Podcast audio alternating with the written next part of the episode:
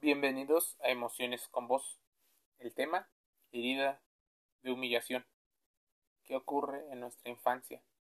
Esta es una forma de recibir humillación y cuando sientes que al ser tú mismo no te aman y cuando tienes que ponerte una máscara para poder adaptarte, sobrevivir y a veces sentirte aceptado, puede ser una de las formas en las que se manifieste la herida de la humillación reciben comentarios directos, groseros, bochornosos y que hacen sentir vergüenza al niño. Como saben, existen teorías con respecto a la explicación de qué trata nuestros más grandes problemas. El origen de la herida de la humillación se despierta durante el desarrollo de las funciones físicas del cuerpo. Comer, estar limpio, ir al baño, hablar, escuchar, comprender, la sexualidad en general, se vive con la madre o con la persona encargada de aprender las funciones básicas y sexuales. El cuerpo aparentemente tiende a tener una forma grande y esto tiene una relación, aunque no directamente, con una cara redonda, un cuello grande y abultado debido a la forma en la que percibimos la alimentación y el ejercicio como una situación en la cual muchos de los entrenamientos tienen que ver con señales de alarma y señales incluso de dominio. Por eso muchas personas que tienen la herida de humillación normalmente no son personas esbeltas, sino un poco de rasgos gruesos. El masoquista es su forma de adaptarse. Frecuentemente se avergüenza de sí mismo y de los demás o tiene miedo a avergonzarse. Cree que es una persona probablemente eh, sucia, desordenada, no quiere reconocer, como muchas personas no lo hacen ante sus heridas, y asumen tanto su sensualidad como su amor por los placeres asociados a los sentidos como algo a lo mejor malo. Por eso compensa y se recompensa con comida, que es uno de los placeres que los hace ser más robustos. El peor miedo, la libertad. No saben gestionarla muy bien. En este momento, el podcast llega y esta herida de la que hoy hablaremos tiene varias formas de establecerse en la persona. Hay una etapa de la vida entre los 0 y los 5 años que son importantísimos para el modelo de aprendizaje y de enseñanza. Pero existe otra etapa, de los 5 a los 8, en la que los niños empiezan a querer ser reconocidos por lo que hacen, por lo que son, por sus logros, por sus éxitos, existir y pertenecer. Por más pequeños o simples que pudieran parecer estos, en esta etapa los pequeños muestran, por ejemplo, los dibujos a sus padres, les quieren enseñar los nuevos pasos de baile, quieren enseñarles los planes y proyectos, lo que han aprendido, cuál es su alcance y capacidad. Los padres muy ocupados, sí, esos padres que normalmente nunca tienen tiempo para lo más importante, que es la parte emocional, porque no me dejarás mentir que hoy la parte emocional de los adultos es sumamente importante. Esa puede determinar en gran medida cómo se comportan ante el exterior. Pues muchos de los mensajes de la publicidad, del comercio, del dinero y de la gestión de relaciones tiene que ver con las emociones. Entonces, ¿por qué no hacer una combinación entre ser proveedores físicos y económicos de las cosas, pero también tomarse un tiempo para escuchar, platicar, leer y llegar a puntos de acuerdo. Normalmente, los padres muy ocupados en sus propios asuntos o con la incapacidad de reconocer a esos pequeños logros, no les ponen atención, minimizando sus esfuerzos o lo que es aún más terrible, les dicen a sus hijos que desaparezcan con todas sus letras, que son tontos o que es absurdo, tal vez que es ridículo y que esperan a su edad hacer otras cosas que probablemente están haciendo cosas de niños. Esto lo interpreta la mente de un niño como algo terrible de desprecio, en estos casos los niños van perdiendo poco a poco la esencia creativa, empiezan a negar su yo real, transformándolo en el yo, en ese ficticio no sustentado y un poco arraigado que corresponde solo a la satisfacción de sus padres, no a las suyas. Así, este problema de identidad, este problema de personalidad va a ser interpretado por la mente como una humillación. Cuando sientes que al no ser tú mismo no te aman, viene un problema en la mente. Así que tienes que adaptarte. Otra forma de ser humillado, que es muy constante, es cuando se reciben comentarios directos, groseros y bochornosos, avergonzantes. Esos comentarios sorpresivamente vienen normalmente de las figuras más cercanas que intervienen en la crianza y en el crecimiento, los padres o los cuidadores. Pueden ser los abuelos, hermanos mayores, los primos, incluso los maestros. Esas personas heridas podrían herir aún más a la otra persona. Repite la herida con otras personas, diciendo probablemente eh, que las cosas que hacen los niños podrían ser ridículas, torpes, estúpidas, incluso una situación que los deja muy, muy herido por repetición. Otra manera de gestar la herida de la humillación es cuando los padres toman a su hijo como confidente emocional. Se recargan en él haciéndolo creer que él tiene la responsabilidad o lo hacen crecer demasiado rápido robándoles una parte de su infancia y de su inocencia. Pues en ocasiones las personas que sufren esta herida suelen ser pequeños adultos o los adultos que salvaron a sus padres en el momento en el que tendría que ser al revés. Estas son formas de humillación a un niño, el cual crecerá con la intensa idea de no dejarse de los demás. Esta guerra de poder, de siempre querer salir y sobresalir y demostrar que es el mejor de todos, de poseer capacidades especiales y cuando pueda tratará de menospreciar a las personas que lo rodean, incluso a la persona que los menospreció.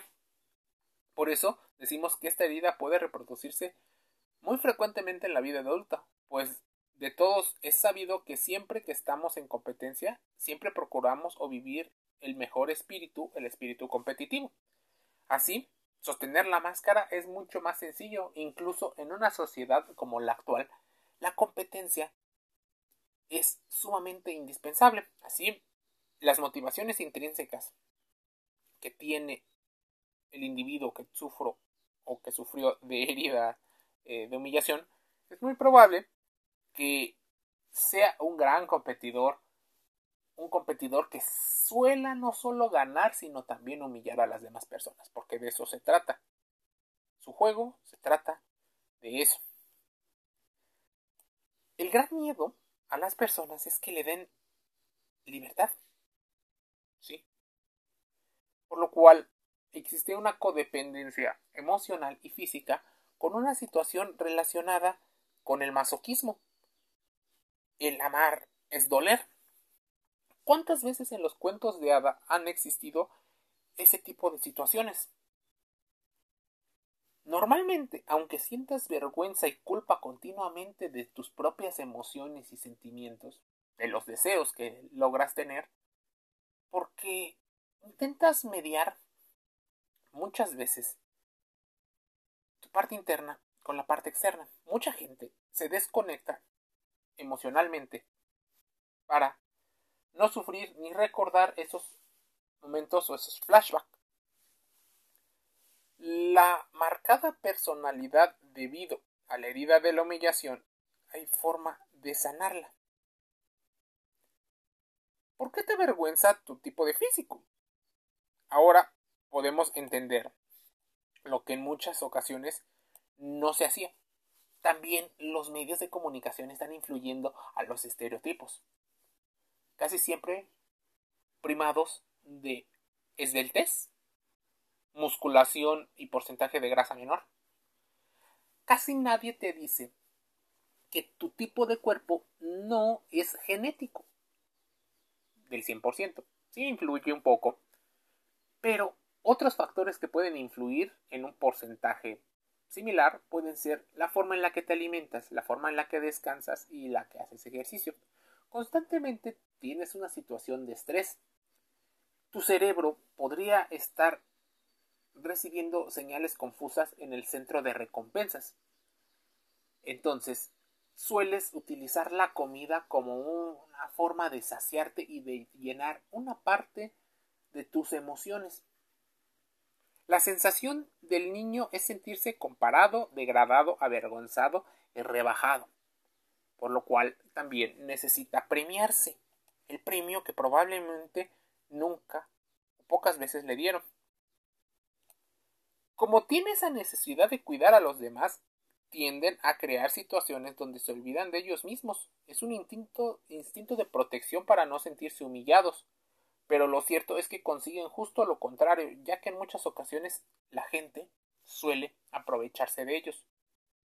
Sí, esa gente que probablemente les dijeron que eran especiales, que ellos podían con todo. Sí, alguien con personalidad narcisista suele humillar a las personas con esta herida. Las personas con herida de humillación se castigan a sí mismos y se exponen a situaciones humillantes a los demás, de manera inconsciente, aunque a veces de manera consciente, cuando detectan que eso también les puede llegar a causar placer. Tienden a negarse todo lo que desean profundamente ya que culpan a los demás con desearlo y por lo cual eligen a personas totalmente opuestas a ellos para conseguir eso que les hace falta cuando se enfadan tienden a humillar a los demás para desahogarse. Se desconectan de sus necesidades. Si alguien no es feliz eh, a su alrededor, se culpa de ello. Utilizan las compras, la comida, para satisfacer algunos de sus deseos más internos. Habitualmente no se cuidan. Los demás siempre son más importantes que ellos. Hacen que los demás por buscan cierta aprobación no les gustan eh, a muchas personas, pues su cuerpo suele ser bofo y no cumple con algunos de los estereotipos occidentales.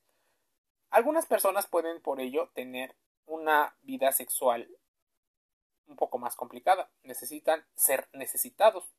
Esto es una dependencia emocional, por eso tratan de arreglar todos los problemas de los demás para ser aceptados.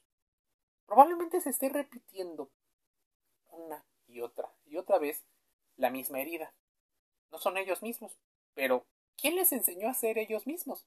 Por supuesto, si ya has escuchado podcasts de emociones con voz, te darás cuenta que normalmente se han estudiado cinco y a veces hasta siete heridas de la infancia que nos hacen no ser nosotros mismos. Su gran deseo es la libertad, pero a la vez les da miedo ser responsables plenamente de ellos por lo cual la relación con los padres es complicada y quieren complacerlos en todos, pero reciben una carga emocional muy fuerte. ¿Cómo trabajarlo? Autoconocimiento, y eso para todos cuando se trata de salud emocional. Aceptación. Pero esa aceptación no solo con frases motivacionales de gurús poco capacitados, sino encuentra el concepto de aceptación en psicología. El perdón hacia uno mismo. No solo trata de decir, bueno, me perdono. Podría ser entender de dónde viene la herida. Aceptar que probablemente tuviste padres negligentes. Aceptar que no era tu responsabilidad cuando eres niño, pero ahora que eres adulto tienes una posibilidad o varias de hacer cambios que ayuden a mejorar la calidad de vida, pero no repitiendo la máscara de humillación. la máscara del masoquista en esa herida. Respeta a los demás. Evita las guerras de poder. Probablemente te sea complicado todo esto, pues nadie te lo ha enseñado. Es importante que le metas ciencia a las emociones. Y también el tema de la autoestima. Reconstruir el concepto de ese yo ayuda mucho a las personas a sanar esta herida.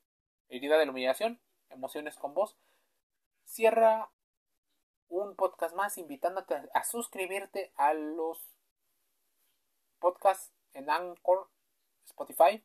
Estamos en YouTube, Instagram, Facebook y ahora también en Telegram. Un saludo.